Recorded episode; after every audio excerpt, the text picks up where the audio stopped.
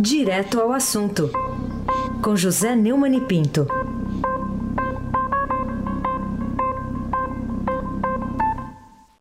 Bom dia, Neumani, como vai? Bom dia, Carolina Ercolim. Tudo bem? Você vai bem? Eu vou bem. E você vai bom... bem? Eu vou bem, obrigado. Então tá bom. bom dia, Almirante Delson, volta. Ao pedalinho. Bom dia, Diego Henrique de Carvalho. Bom dia, Moacir Biasi. Bom dia, Clã Bonfim, Manuel Alice e Isadora. Bom dia, ouvinte da Rádio Eldorado 107.3. Carolina Ercolim, tim, tim, por tim, tim. Neumani, queria perguntar primeiro para você o que você acha que é pior. A notícia segundo a qual a queda média permanente da mortalidade infantil foi interrompida né, por uma alta súbita, ou as platitudes com que as autoridades sanitárias tentaram explicar essa tragédia. Até que ponto ainda temos que descer rampa abaixo nesse momento de crise que parece não ter fim? Parece que não tem fim. Ora, é, a notícia é, mais recente do assunto é que a mortalidade infantil em 2016 interrompeu décadas de queda de mortes de bebês no Brasil, segundo dados oficiais do Ministério da Saúde. Pela primeira vez desde 1990, o país apresentou alta na taxa, 14 mortes a cada mil nascidos em 2016, um aumento de 4,8% em relação a 2015, quando 13,3 mortes a cada mil foram registradas. Desde 90, o país apresentava queda média anual de 4,9% da mortalidade. E isso é um, é um sinal de desenvolvimento, é um sinal de progresso, é um sinal de o que eles chamam de IDH, né, Índice de Desenvolvimento Humano. Nos anos 80, segundo o IBGE, o Instituto Brasileiro de Geografia e Estatística, o Brasil chegou a registrar 82,8 mortes por mil nascimentos. Em 94, a taxa chegou a 37,2 e em 2004, 21,5. Né? Ah, isso é o sinal do nosso atraso, é o sinal da incompetência e é o sinal é, da crise, que a crise atingiu o Brasil naquilo que há de mais sagrado, que é a saúde de nossas crianças, que é o nosso futuro. Carolina, é assustador é, saber que nós não chegamos ainda ao fundo do poço e que não sabemos se o fundo tem poço que nós ainda não encontramos a luz no fim do túnel, não sabemos se essa luz chegar, se é o trem descarrilado na contramão. A, a situação do Brasil é dramática, é trágica, e você não percebe nenhuma, nenhum sinal, nenhum piscar de que ninguém, na né, elite dirigente, no Congresso, no Poder Executivo, eh, no Judiciário, tenha consciência de como sofre o povo brasileiro, as pessoas que, é, que vivem na sua vida e morrem é, com essas estatísticas trágicas que nos põem no ponto é, de que nós pensávamos que tínhamos saído, que é o subdesenvolvimento. Carolina Ercolim, tintim por tintim. Qual a sua interpretação sobre a nova informação da Polícia Federal de que descobriu documentos que associam mais uma vez a Argeplan do coronel aposentado da PM, né, o João Batista Lima Filho, e as atividades políticas do presidente Temer. Você acha que devem produzir algum efeito prático? É, é segundo a descoberta da repórter Andréa Sadi, da TV Globo e da Globo News, foi permitida nos jornais da, da, Globo News e no Jornal Nacional, né, apareceu um novo documento nesse inquérito que a Polícia Federal está fazendo sobre a questão dos, das concessões no Porto de Santos. É um documento de 1990, apontando que a empresa Argeplan, essa empresa pertence ao coronel é, João Batista Lima Filho, aposentado da PM de São Paulo, considerado maior amigo do Temer, coronel Lima. Segundo o documento, é, segundo os policiais que deram a informação para André Sadi, né, esse documento mostrava uma intermediação de pagamentos ilícitos ao presidente Michel Temer, naquela década de 90. Eu tenho, é, eu até achei interessante comentar isso, porque eu tenho comentado ah, aqui que desde é, exatamente esses anos de 90, porque eu moro em São Paulo desde 70, que se ouve falar dessas relações do Temer com o Porto, é, o Porto de Santos. E agora esses documentos estão trazendo é, novas informações, foram incluídas no, no, inquérito que investiga se o Temer recebeu propina para editar um decreto para beneficiar empresas do setor de portos. Nesse caso, é, o, a empresa em, em, em, tela é a Libra. A Polícia Federal começou a investigar a Rodrimar. Agora é, entrou para valer na Libra, que deu um milhão de reais para a campanha do Temer. E está em discussão agora né, o adiamento que a Polícia Federal pediu de mais 60 dias para esse inquérito, que é um inquérito que já vai enrolando há bastante tempo e está para ser decidido pelo ministro Barroso, que é o, o relator do caso, quando ele voltar de férias em, em agosto. É uma coisa, de qualquer maneira, que, é como você pergunta, atinge em que não há mais condições de tirar o tema da presidência. Então, fica o presidente, de certa forma, baleado moralmente, e à espera de que, na passagem para o que foi eleito, é, ele seja investigado para valer e, e, e, perca essa imunidade, essa impunidade da prática que ele tem, porque o presidente da República só pode ser processado, ele pode ser investigado, mas ele só pode ser processado por crimes que ele cometer durante a presidência, Carolina Ercolim, tintim por tintim. Eu queria também falar contigo sobre o Ministério do Trabalho, né? Quem você acha, a quem você acha que pode interessar esse arrombamento é, do, do, prédio, justamente no momento em que o novo ministro, que não foi escolhido pelos antigos proprietários do PTB, anunciou que fará uma limpa geral na pasta. É, eu tenho acompanhado isso há muito tempo, porque eu acompanhava quando o, o PDT do Brizola era dono do Ministério do Trabalho. Daí o Brizola já tinha morrido e quem tomava conta era o Carlos Lupe presidente do, PTD, do PDT, que era o ministro. Quando a Dilma assumiu, houve uma denúncia, já, é, já era esse tipo de coisa de venda de registro de sindicato, e aí tinha questão da contribuição sindical obrigatória, você tinha que pagar um dia do seu, do seu trabalho para é, sustentar as estruturas sindicais. Né?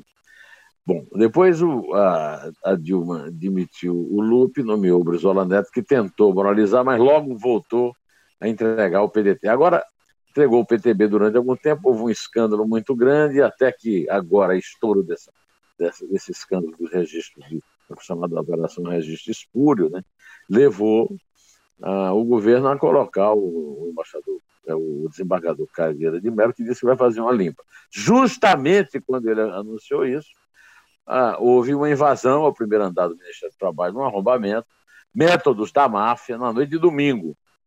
E a Polícia Federal está investigando se tem relação com a Operação Registro Escuro. Só pode ter, né? Que tenta desarticular uma organização criminosa que fraudava registros sindicais na pasta. A invasão afetou duas salas da sobreloja do prédio, onde, segundo o próprio Ministério, funcionam serviços relacionados ao seguro-desemprego e à carteira de trabalho. Essas salas pertencem à Secretaria de Políticas é, do, do, Emprego, né, ocupadas por um sobrinho do, do, João Arantes, deputado federal, PTB lá de, de Goiás.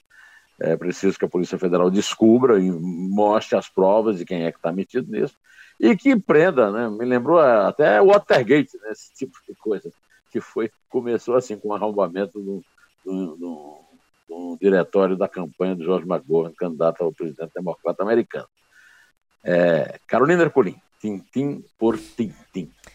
O Neumann, em que as notícias de que um dos imóveis de José Dirceu, em São Paulo, foi leiloado e que a Polícia Federal comunicou ao juiz Sérgio Moro que abriu um terceiro inquérito sobre ele para apurar as relações eventualmente espúrias entre Dirceu e a construtora Engevix, aumentam a indignação geral com o seu novo status né, de livre, leve e solto, graças a, a, ao Dias Toffoli? É. Foram colocados três imóveis no leilão, né? e um deles, do ex-ministro Zé Disseu, da Casa Civil do governo Lula, foi arrematado segunda-feira. Trata-se de uma casa no bairro da Saúde, na Zona Sul de São Paulo, e ela foi adquirida por um comprador de nome ainda não revelado, identificado como Jorge 1960, lá de São Bernardo. Os bens de Disseu foram leiloados por determinação do juiz federal Sérgio Moro perdimento dos imóveis faz sanções impostas ao ministro, ao ministro na Operação Lava Jato. A casa, 200 metros quadrados, uma casa razoavelmente modesta, foi arrematada por R$ 465.100, pouco mais da metade do valor da avaliação de 750 mil. Comissão os imóveis estão em preço realmente muito baixo e o leiloeiro levou ali 23 mil. Né? É, além disso, como você disse, que foi aberto um terceiro inquérito para investigar pagamentos indevidos feitos pela Conjuntura Engevix ao ex-ministro Zé Disseu. Quer dizer, Zé está solto, está solto pela generosidade do seu ex-empregadinho é, José Antônio Dias Toffoli, que vai assumir a presidência é, em setembro, e só Deus sabe, o Zé Disseu aí debaixo de, de vara, né? aparecendo novas coisas sobre novas investigações. Né? Essa daí foi pedida em dezembro. O empresário Gerson Almado do Angevix disse que fez pagamentos de 900 mil reais a, a uma empresa chamada Entrelinha Comunicação, que prestava serviço a JD Consultoria, entre 15 de abril de 2011 e 16 de julho de 2012. Resta saber, que é mais importante ainda do que isso, é o que mais que o Dias Toffoli, na presidência do Supremo, fará pelos seus antigos chefes que estão presos, no caso, o Zé Disseu que ele soltou e o Lula que está preso, né? Isso a gente tem que esperar para ver. Carolina Ercolim, tintim por tintim. E na sua avaliação, pode arrefecer o ânimo do senador petista Lindbergh Farias a notícia de que há indícios que ele teria atuado no governo Dilma Rousseff em favor da empreiteira OAS, segundo a Procuradora-Geral da, da União, a Raquel Dodge? É, a Procuradoria-Geral a Procuradoria da República enviou uma manifestação ao Supremo Tribunal Federal em que afirma haver indícios de que o senador Lindbergh, Farias, do PT do Rio, atuou em favor da empreiteira OAS, no trâmite de uma medida provisória na época do governo de Dilma Rousseff.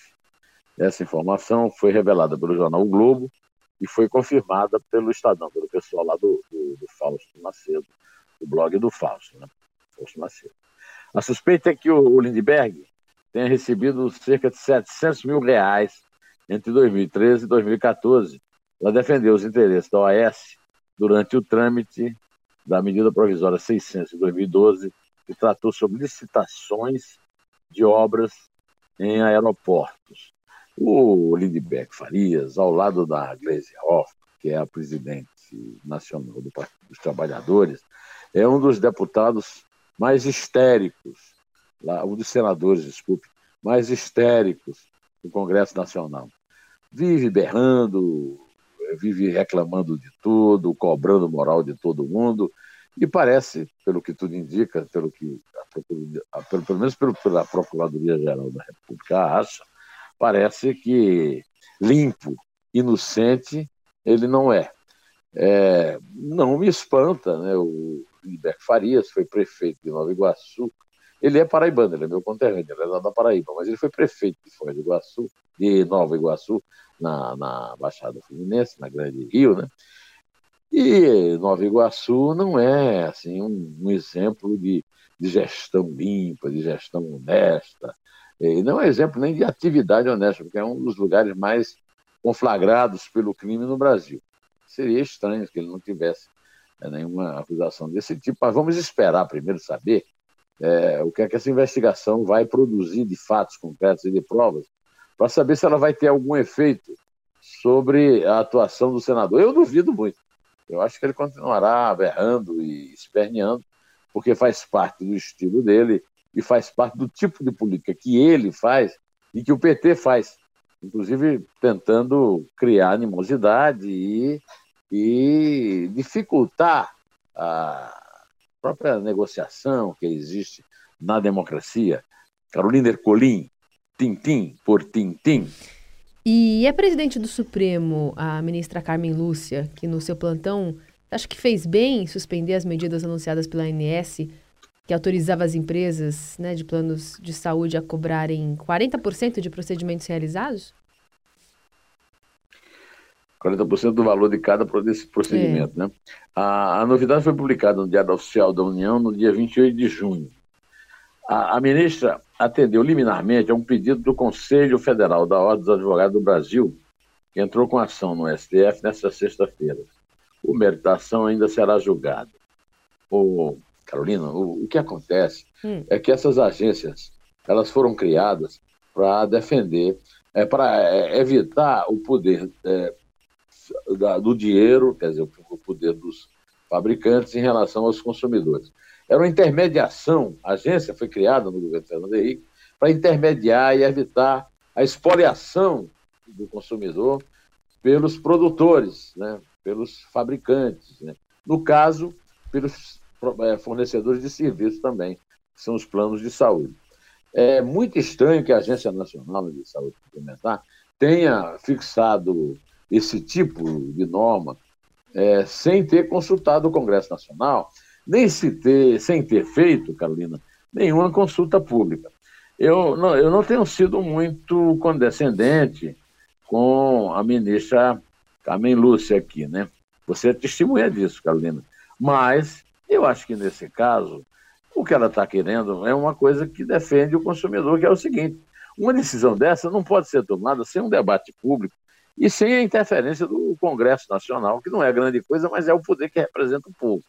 Então, eu, eu, eu acho que é o caso, realmente. Tanto você vê que isso é razoável, que a, a própria Associação dos Planos de Saúde é, reconheceram, aceitaram a decisão da, da ministra, que também não são besta, né? Carolina Ercolim, tintim por tintim. Aliás, é curiosa a justificativa dela, né, nessa decisão, escrevendo que saúde não é mercadoria, vida não é negócio, dignidade não é lucro, direitos conquistados não podem ser retrocedidos sequer instabilizados, né?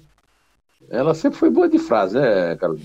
É, ela é boa de frase. A ação ela não é muito boa, não. Mas na frase ela é ótima, né? É. Como é que é? Cala a boca nunca mais, coisas do tipo. Né? É isso é, essa, é, se você chamou atenção para uma coisa importante para o nosso ouvinte, que é exatamente a boa frase dela. Espero que passe da, da boa frase da, para a boa fase da ação, né? Carolina Herculin.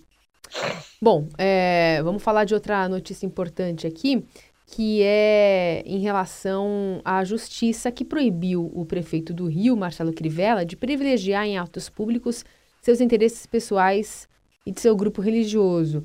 Agora, é, a justiça proibiu o prefeito de fazer algo que, ele, que a lei já proíbe de fazer, não? Olha, O, a, o negócio é o seguinte: quanto o, o Rio de Janeiro está numa situação lamentável. Né? Agora, eles elegeram lá um prefeito que não ajuda em nada. Né? É, o prefeito reuniu pastores numa reunião que ele pensou que seria secreta e indicou a dona Márcia. A dona Márcia virou uma pessoa assim. É, é, um, é, um personagem digamos, importante o ícone. Da, é, o ícone né, da, da, da esculhambação que é a administração pública no Brasil. Né? A Justiça do Rio proibiu é, que ele privilegiasse. Agora quero saber como é que a justiça vai seguir isso, como a justiça vai fiscalizar isso. E, a, e, e qual é o dia, o, o, Carolina, que o Marcelo Crivella vai passar a administrar o Rio e, e vai, digamos, despir né, a sua batina de bispo né, da Igreja Universal do Reino de Deus. Carolina Ercolim, tintim por tintim. Falar também sobre, na semana passada, é, você denunciou aqui o acordo de leniência da advocacia e da Controladoria Gerais da União com a Odebrecht, agora chegam novas notícias, notícias semelhantes em relação à AES e à corrupção em Angra 3. O que você tem a dizer mais sobre esses assuntos? É, você lembrou bem, né? O acordo de leniência assinado pela Odebrecht com a Advocacia Geral da União, a Controladoria Geral da União, que o Tribunal de Contas da União começou contestando através dos técnicos, depois, por votação unânime, desautorizou os técnicos. É um escândalo. Depois do prejuízo até agora incalculável ao Brasil, a Odebrecht vai pagar a dinharia de 2 bilhões e 700 milhões de reais em 22 anos. Não se engane, é ninharia, porque esse valor é menor do que os 3 bilhões e 800 milhões que a Odebrecht tinha se comprometido com o Ministério Público Federal do Paraná, lá o pessoal da Operação Lava Jato, e é muito menor do que o volume pago pela Petrobras aos seus acionistas minoritários em Nova York, que foi 2 bilhões e 900 milhões de dólares, ou seja, mais de 10 bilhões de reais, que é, é o prejuízo da Petrobras de 5 bilhões e 600 milhões de reais, segundo o laudo da PF, em 11 contratos. O prejuízo ainda é incalculável porque foram investidos bilhões em obras desnecessárias ou que estão inacabadas. Essa semana, a revista Veja trouxe uma matéria escandalosa sobre Angra 3 que é o nosso desastre nuclear. Segundo a Veja, a conclusão de Angra 3, cujas obras foram iniciadas por Lula, é, é, vai custar 17 bilhões de reais e o preço elevado de sua energia pode tornar o projeto inviável. Para relembrar, as obras da Angra 3 foram retomadas em 2009, suspensas após revelação de denúncia de corrupção. Angra 3 é um exemplo do incalculável prejuízo causado pelas empreiteiras aos nossos cofres. Nossos cofres são nossos mesmo, a União somos nós, Carol. E agora eu estou lendo aqui na coluna da Mônica Bergamo que após Aldebrecht Andrade Gutierrez passou a assinar também o seu acordo de leniência, como você lembrou. É um apelo para o Ministério Público Federal fiscalizar esses acordos, que nada mais possa esperar de Grace Mendonça, advogada-geral da União, o Wagner Rosário, controlador-geral da União, e o Marcos Benquerer, do Tribunal de Contas da União. Benquerer de quem? Das empreiteiras, não o nosso, né? Não é o nosso bem-querer que ele quer, ele quer o das empreiteiras. Bom, Carolina, é, diante desse noticiário todo, eu pensei, a gente ouvir aí o Almirante Nelson nos é, trazer é, um clássico da música brasileira, que é o Renato Russo, no Legião Urbana, cantando Que país é este, Carolina Herculin?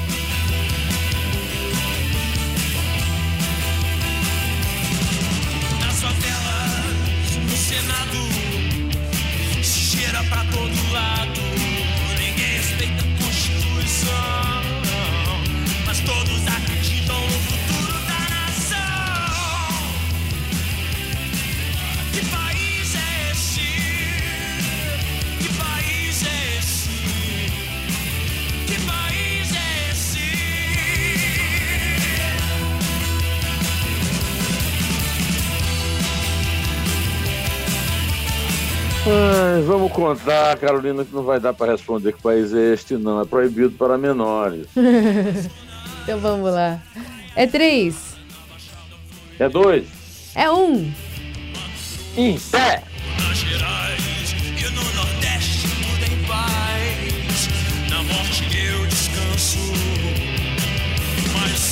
solto, manchando os papéis.